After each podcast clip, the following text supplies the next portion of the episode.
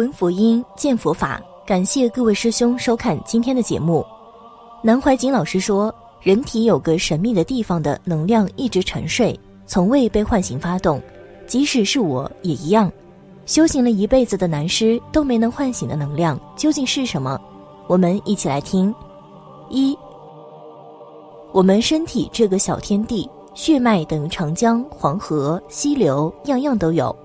宇宙间所有的一切，身体内部都有。当然，也有很多众生，有细胞，也有寄生虫。譬如天体有北斗七星，我们身上有没有北斗七星呢？有，但是你不要着相。真正的北斗七星是什么？就在人的内心、念头、七情六欲。讲有形的人体北斗七星，你看脸上有七个，而且人体很妙的，都是三角形的。密宗有时候画坛城是三角形的，现在我把密宗也给你们公开了。密宗所谓生法宫是生命来源的地方，普通叫做海底。海底在哪里？男女都一样，在前阴后阴的中间，就是前面生殖器和后面肛门的中间的三角形地带，不过这么一点点大。这个地方是生命来源的根本。瑜伽把这个地方叫做灵蛇的窟穴，像龙蛇潜伏在那里。没有得到的人，死后他就跟地、水、火、风四大一起化掉了。如果经过修道，把握得住，生法功升起的生命能，可以修成不死不漏之果。所谓不漏之果，是绝对无欲念，由欲界天升华到色界天去了。我们人体上外表两个眼睛到鼻孔，两个乳房到肚脐，都是三角形，对不对？这是人体的奥秘。还有七角形、八角形的。懂了人体这个奥秘，气脉的转动就会很清楚了。所以密宗不告诉你，只画图案三角形。所以密宗这个图案怎么来的呢？易经和河图洛书怎么来的呢？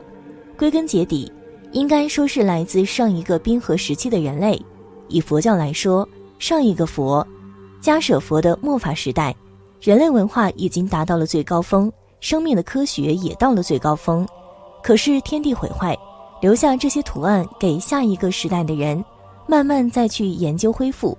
所以在人类文化达到最高峰的时候，这个地球又崩掉了。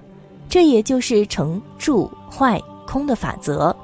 所以佛道两家要我们赶快修，跳出来这个循环。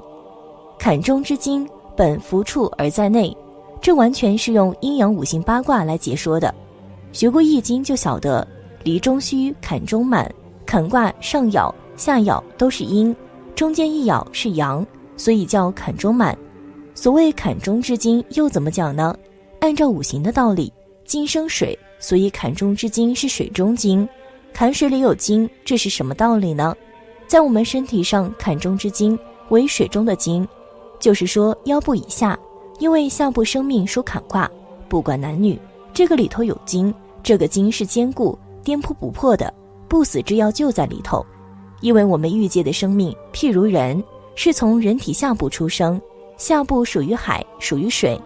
密宗瑜伽也那么讲，这个生命在海底，普通人没有经过修炼，这个海中精永远没有发起过，只是跟着爱欲两性关系向下流走了，就是所谓进入阴门去了，进入地界去了，不能上升到阳门，不能升天，不能升华。至于这个里头的精，人死了就没有了。说精本伏处而在内，这个伏字注意呀，埋伏在那里，始终没有抬起头来过。所以印度的瑜伽画一条蛇叫做灵蛇，中国道家则画一只乌龟，一条蛇。这条灵蛇永远埋伏在那里，昏沉在那里。如果抬起头来，这个生命就变了。所以坎中之精本伏处而在内，然内者不可不出。我们修道就是把本身里头本有之药引发出来，就叫还丹。可惜我们普通人凡家叫凡夫，平凡的活着，平凡的死去，一生未能把本身的药引发出来。还丹就是要把坎中之精引出来，自己必须要把海底这个东西调出来，就是然内者不可不出。调出的方法很多，道家密宗就是用尽办法要把生命这个东西调出来。平常他浮在海底，有时做坏事，其实做坏事他也在睡觉，他始终没有清醒过。他一清醒，你就长生不死，进而成仙成佛了。二，密宗讲三脉是三条气脉，即中脉、左脉及右脉，最重要的一条为中脉，是蓝色，似乎是在脊髓的中间，由顶下至海底，海底即肛门前的一片三角形地带。密宗又称之为生法宫。如果是女性的话，海底就是子宫，在中脉的两边，有左脉及右脉与中脉平行，距离约牛毛的十分之一。左脉为红色，右脉为白色。左脉下通右睾丸，右脉下通左睾丸。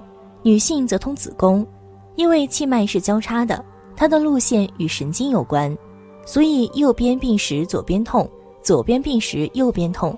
不要认为中脉有颜色、有距离，就认为三脉是肉眼可见的具体事物了，那是不正确的。生理解剖的观点上来说，三脉是看不见的，只有在做静定的功夫时，气脉通了，自己才会见到它们。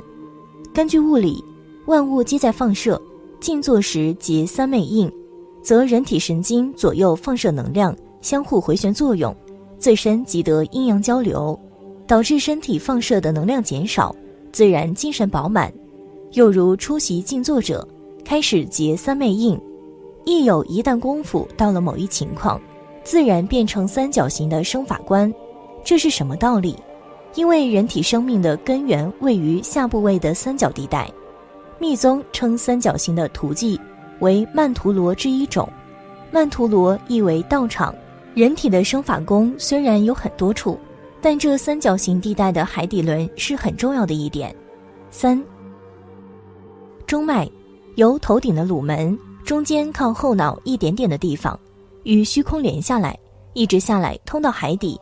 男性的海底位置在生殖器和肛门之间，这里有个三角形的地带，所以密宗的曼陀罗画个三角形、四角形，都是身上气脉要点。这时与中脉连起来。从左边下来，同左边的鼻孔有关系，一直下来，通到人体右边的睾丸，这是左脉；右边的头顶一路下来，通到人体左边的睾丸，这是右脉。右脉同肝、胆、肠、胃有绝对的关联。大便不通啊，肠胃问题，这个右脉是重点。漏丹、遗精啊，同左脉有绝对的关联。有没有人问，这是讲男的还是女的呢？一样的，没有男女的差别。女性修持到某一个阶段完整了，是一样的，外形没有变，看起来是女性，里头气脉走的路线是一样。女性海底跟男性长得不同，可是那个三角海底的作用还是一样。男女两性的海底有一点不一样，女性海底子宫这部分有一大段的空，必须要精气充满，转回处女之身的充实，修起来就快了。所以女性修持比男性难在这里，上端的泛穴下到密处，这个中脉非常重要。譬如庄子讲元都以为经的都，不是后世医学所提的督脉，是以脊背骨的前面，人体的中心，也就是密宗的中脉，才是真正的督脉。四，着火是由瑜伽翻译来的，着就是笨，着火就是笨火，那是不是还有个灵火？不是的。我们生命本身有一股力量，着火是在我们这个肉身爆体上的力量，它一辈子没有发动，人死了就没有了，所以说它笨拙。瑜伽有时画一条灵蛇，潜伏盘踞在我们身体的海底轮，没有经过修持，这灵蛇永远不发动。瑜伽术形容它是条蛇，不是真有条蛇在身上，所以也有翻译成灵能，这比较进步。灵能一发动，非得定不可。你们学密宗的，想打开身上的三脉七轮，灵能不发动是打不开的。学禅的人开悟的话，心轮就开了。